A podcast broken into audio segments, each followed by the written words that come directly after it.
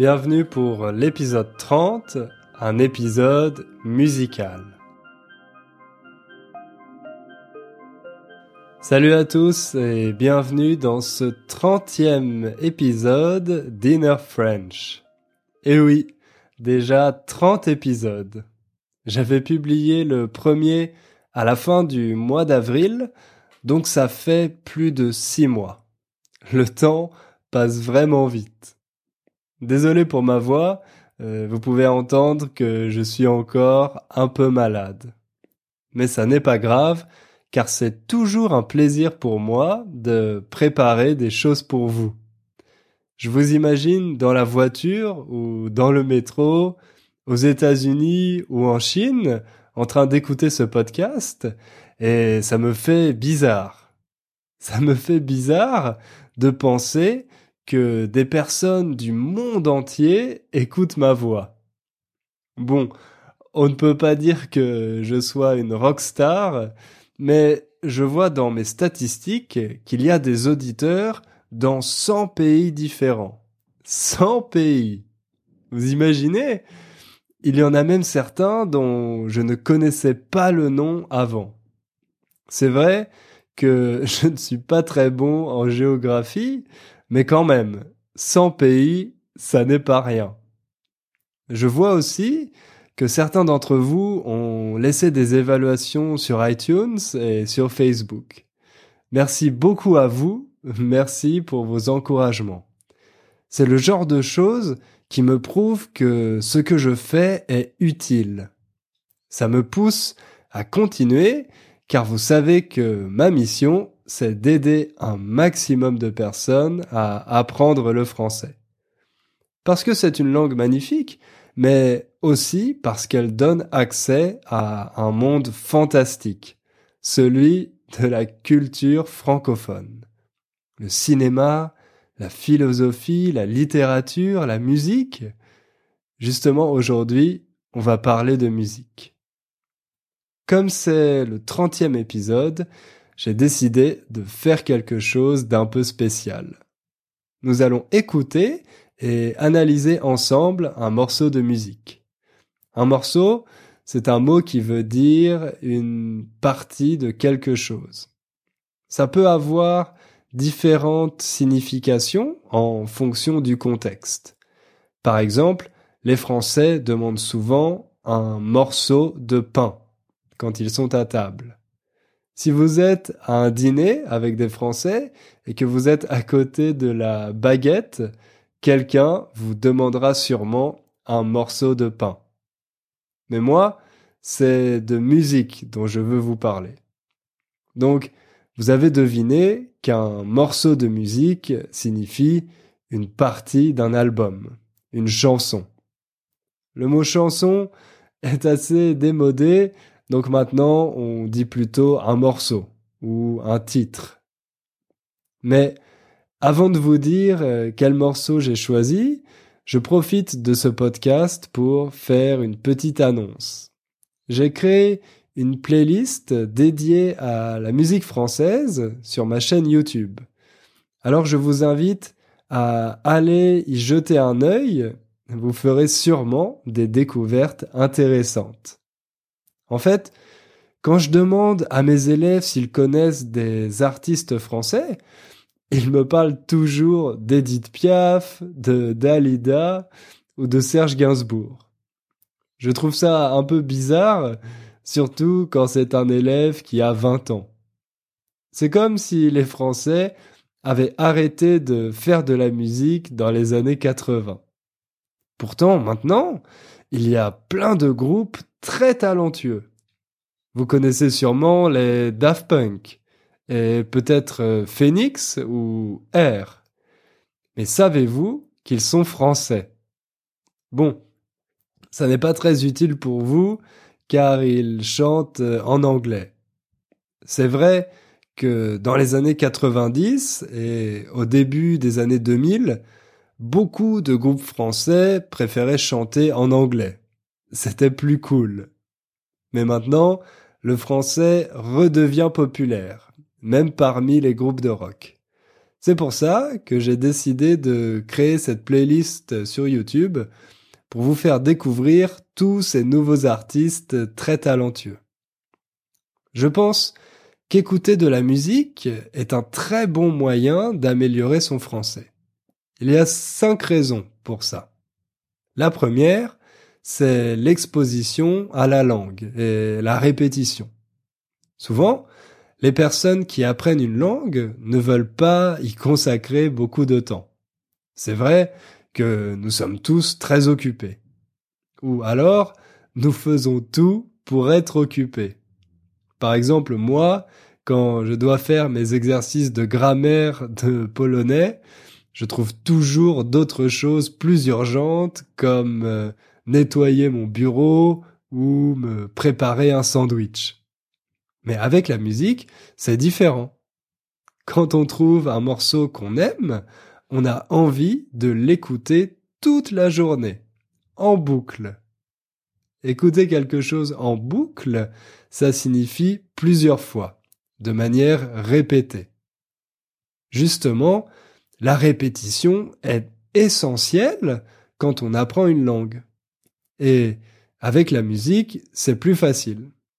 Par exemple, si vous n'arrivez pas à vous rappeler du mot rien, écoutez la chanson Je ne regrette rien d'Edith Piaf et je vous garantis que vous ne l'oublierez plus jamais. Non,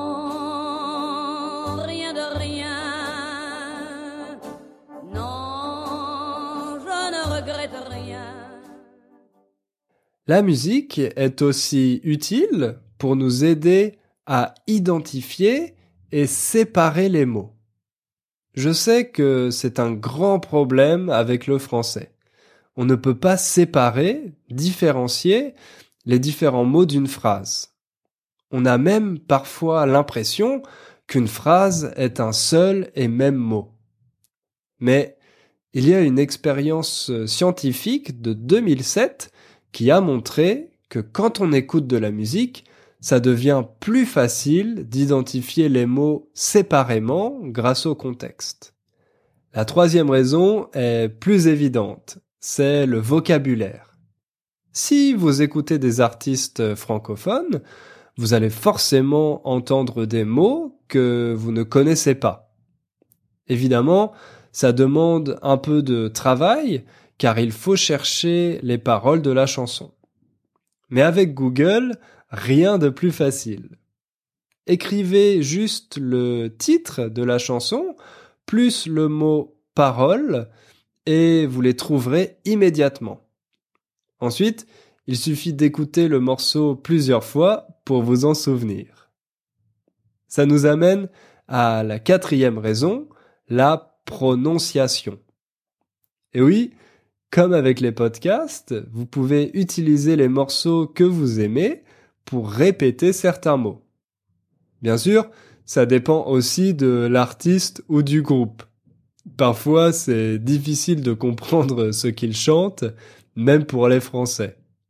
Mais ça vous habituera au moins à la façon dont les Français coupent certains mots quand ils parlent, comme le ne de la négation. Il y a par exemple un morceau qui s'appelle Je m'y attendais pas. C'est un morceau de la chanteuse euh, Cléa Vincent. Vous savez ce que ça veut dire Je m'y attendais pas? Ça vient du verbe s'attendre à, qui veut dire prévoir. La forme correcte ici devrait être je ne m'y attendais pas. Mais à l'oral, on coupe le ne et on fait une élision du je. Donc ça donne je m'y attendais pas au lieu de je ne m'y attendais pas. Facile, non? Enfin, la dernière raison, la raison numéro 5, c'est le plaisir. Vous savez que je recommande toujours de faire des choses qu'on aime pour apprendre une langue. Si vous avez écouté le tout premier podcast, vous savez aussi que c'est une idée que j'ai empruntée au célèbre professeur et linguiste américain Stephen Krashen quand on fait des choses qui nous plaisent, les émotions positives nous aident à apprendre plus facilement. Nous sommes dans un meilleur état d'esprit. À mon avis, la musique est l'outil idéal pour ça. Bien sûr, écouter de la musique ne vous permettra pas de parler français couramment. Ça serait trop facile sinon. Mais c'est une bonne chose à ajouter à votre apprentissage, un bon complément. J'espère vous avoir convaincu et maintenant on va passer au morceau que j'ai choisi pour vous. C'est un morceau du groupe La Femme qui s'appelle Où va le monde? Le groupe La Femme est assez jeune puisqu'ils ont commencé leur carrière en 2010. Depuis, ils ont sorti deux albums, un premier en 2013 qui s'appelle Psychotropical Berlin et un deuxième en 2016 qui s'appelle Mystère. Où va le monde est justement un extrait de ce deuxième album. Leur style est plutôt rock, les critiques disent que leur musique fait penser à la cold wave du groupe britannique The Cure. J'ai choisi ce morceau parce que les paroles sont assez simples et qu'il y a plein d'expressions intéressantes. Le titre de la chanson est justement une expression qu'on utilise en français pour dire qu'on ne comprend pas le monde où on vit. Par exemple, quand les personnes âgées ne comprennent pas le comportement des jeunes, elles disent Mais où va le monde? On imagine donc que c'est une chanson qui parle de doute et d'incompréhension. Je vous propose d'écouter le premier couplet, la première partie.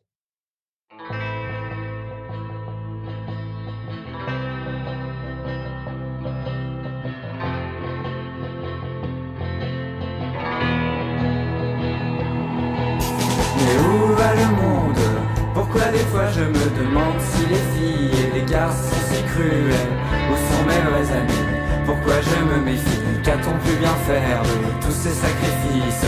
Oui, personne n'est fidèle, mais pourtant la vie doit rester toujours belle. Et peu importe si l'homme reste si cruel avec ce qu'il est Il faut sans doute pardonner, mettre son ego de côté. Pourquoi tout le monde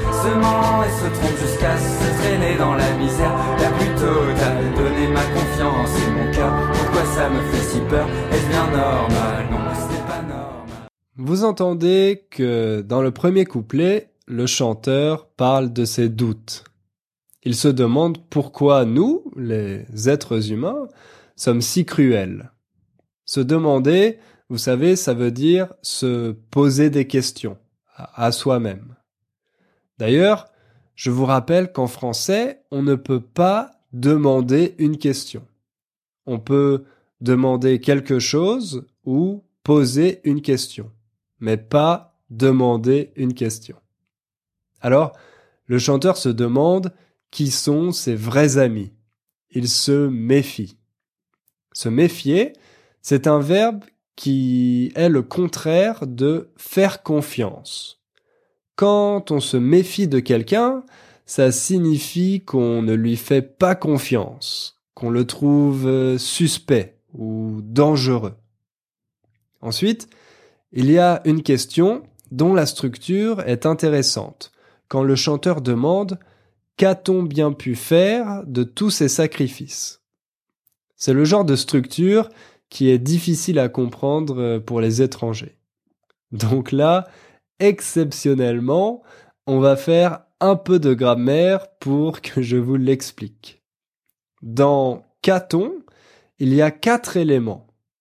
Que, qui est un pronom interrogatif, a, qui est l'auxiliaire euh, avoir, on, qui est le pronom associé à cet auxiliaire, et entre a et on, il y a un t qu'on appelle T euphonique.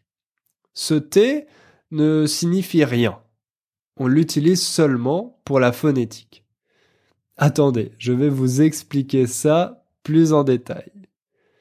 Vous savez que beaucoup de verbes courants comme faire, pouvoir, vouloir, dire, partir, etc., se termine par un T à la troisième personne du singulier. Et quand on pose une question, on met le pronom après le verbe. Ça donne par exemple fait-il, peut-elle, veut-il, dit-elle, part-il, etc. Les Français n'aiment pas quand il y a un mot qui se termine par une voyelle et le suivant qui commence aussi par une voyelle. C'est ce qu'on appelle un hiatus. Grâce au théophonique, il n'y a pas de hiatus car il se place entre les deux voyelles. Comme dans notre exemple, le chanteur dit caton au lieu de caon. Mais attention, n'ajoutez pas de T euphonique partout. On le met seulement à la troisième personne du singulier pour les verbes qui se terminent par un E ou un A. Donc, surtout les verbes du premier groupe et l'auxiliaire avoir. Comme dans la question y a-t-il, par exemple. Y a-t-il un docteur dans la salle? Bref, quand vous voyez un T qui est tout seul entre deux mots, ne paniquez pas. C'est juste un T euphonique. Après ça, le chanteur déclare que personne n'est fidèle. Là aussi, c'est une structure qui pose parfois problème aux étrangers à cause de la double négation. Vous savez qu'en français, la négation se fait avec deux mots, ne et pas. Mais on peut exprimer différentes négations en utilisant un autre mot à la place de pas, comme jamais, rien, plus, personne. Mais attention, quand vous remplacez pas par un autre mot, vous ne pouvez pas répéter pas. Sinon, c'est une double négation. Par exemple, ici, vous ne pouvez pas dire personne n'est pas fidèle. Il faut dire personne n'est fidèle. C'est une erreur que j'entends souvent avec mes étudiants, donc euh, faites-y attention. Il y a encore deux expressions utiles dans ce couplet. D'abord, l'expression peu importe. Quand le chanteur dit et peu importe si l'homme reste si cruel avec ceux qu'il aime. Vous la connaissez sûrement, elle signifie que quelque chose n'a pas d'importance. Par exemple, si quelqu'un vous propose deux options et que vous n'avez pas de préférence, vous pouvez répondre peu importe. C'est la version polie. La version plus familière, c'est je m'en fous ou je m'en fous quand on parle plus vite. Mais attention, ça n'est pas très gentil de répondre ça à quelqu'un. La deuxième expression intéressante se trouve dans la phrase mettre son ego de côté. Mettre quelque chose de côté, ça signifie ne pas s'en occuper, l'ignorer. Donc, si vous mettez votre ego de côté, ça veut dire que vous oubliez votre fierté. Vous essayez de ne pas y penser. Par exemple, si vous devez faire quelque chose de ridicule en public, il faut mettre votre ego de côté. Mais il y a aussi un deuxième sens qui est économiser de l'argent. Si une personne dit je mets de côté pour mes vacances, ça veut dire qu'elle économise de l'argent pour financer ses vacances. Bref, dans ce premier couplet, on comprend que le chanteur ne fait plus confiance aux autres et qu'il a beaucoup de doutes. On peut imaginer qu'il a vécu un événement personnel difficile comme euh, la fin d'une relation amoureuse. Écoutons maintenant le refrain. Le refrain, c'est la partie qu'on répète plusieurs fois dans une chanson.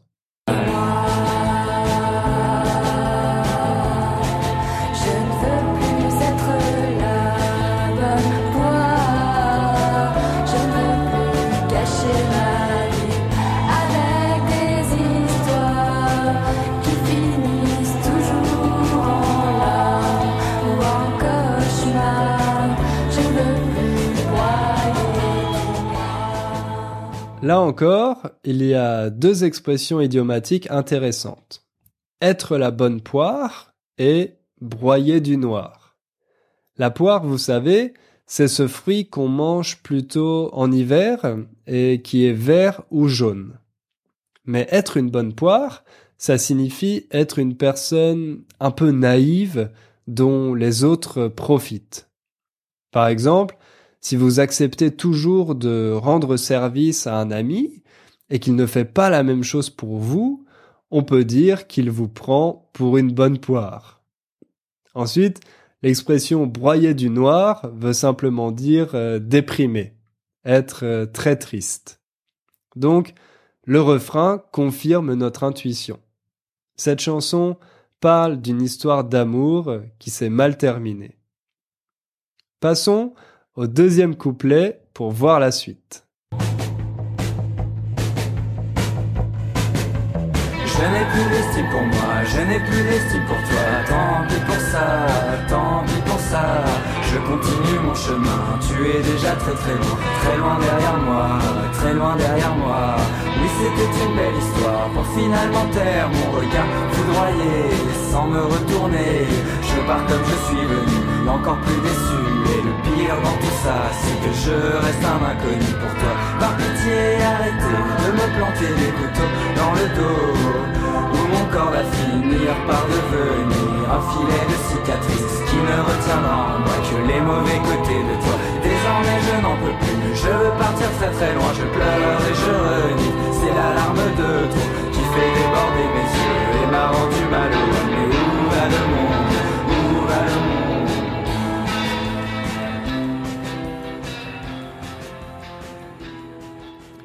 Ici, le chanteur parle plus concrètement de ce qui s'est passé.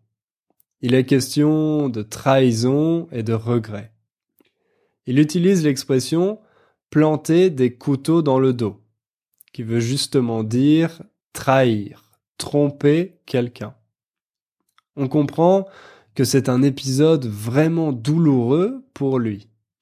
Il parle des cicatrices qu'il en garde comme après une opération. Maintenant, il va seulement se souvenir des côtés négatifs de cette relation. Il dit qu'il n'en peut plus. Quand on dit je n'en peux plus, ça signifie qu'on n'a plus la force de faire ou de tolérer quelque chose. Par exemple, si vous courez un marathon et qu'après 30 km euh, vous êtes trop fatigué pour continuer, vous pouvez dire je n'en peux plus. Ou bien, si votre chef vous énerve et que vous détestez travailler avec lui, vous pouvez dire je n'en peux plus de mon chef.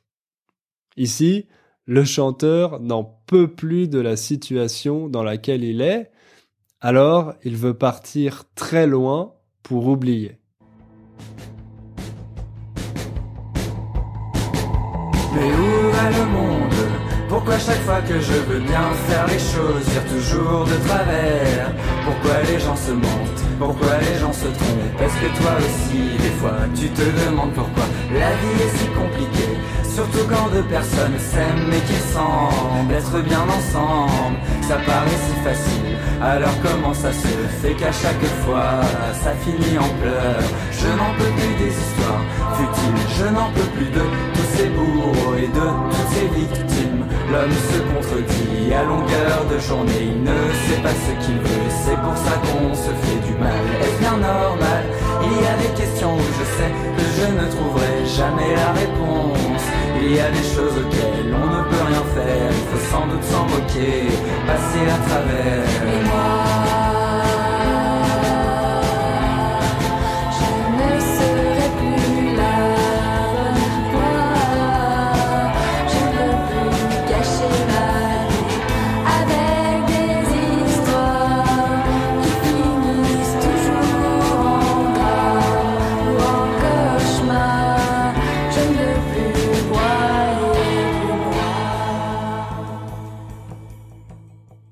Dans cette dernière partie, le chanteur pose à nouveau des questions plus générales sur les hommes et les femmes. Il se demande pourquoi nous agissons comme ça. Pourquoi nous ne disons pas la vérité et pourquoi nous trahissons les autres. Il pense qu'il y a d'un côté les victimes et de l'autre les bourreaux. Autrement dit, les personnes qui font souffrir les autres. Sa théorie, c'est que nous ne savons pas ce que nous voulons. Nous passons notre temps à nous contredire. D'après lui, c'est pour ça que les gens se font du mal. Mais sa conclusion est un peu triste car il croit qu'on ne peut pas changer cette situation, qu'on ne peut rien y faire. La seule solution, c'est de passer à travers, autrement dit, de l'ignorer et de continuer. Sinon, on risque de gâcher sa vie. Ça veut dire mal l'utiliser et la perdre. Comme quelqu'un qui a un talent et qui n'essaye pas de le développer. On dit que cette personne gâche son talent.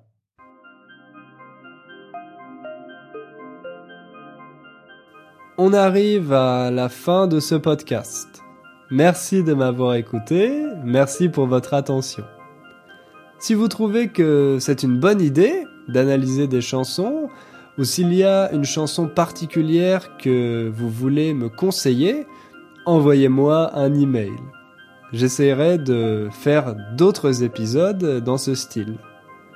Je vous rappelle aussi que la transcription du podcast et les paroles de cette chanson sont disponibles sur mon site innerfrench.com.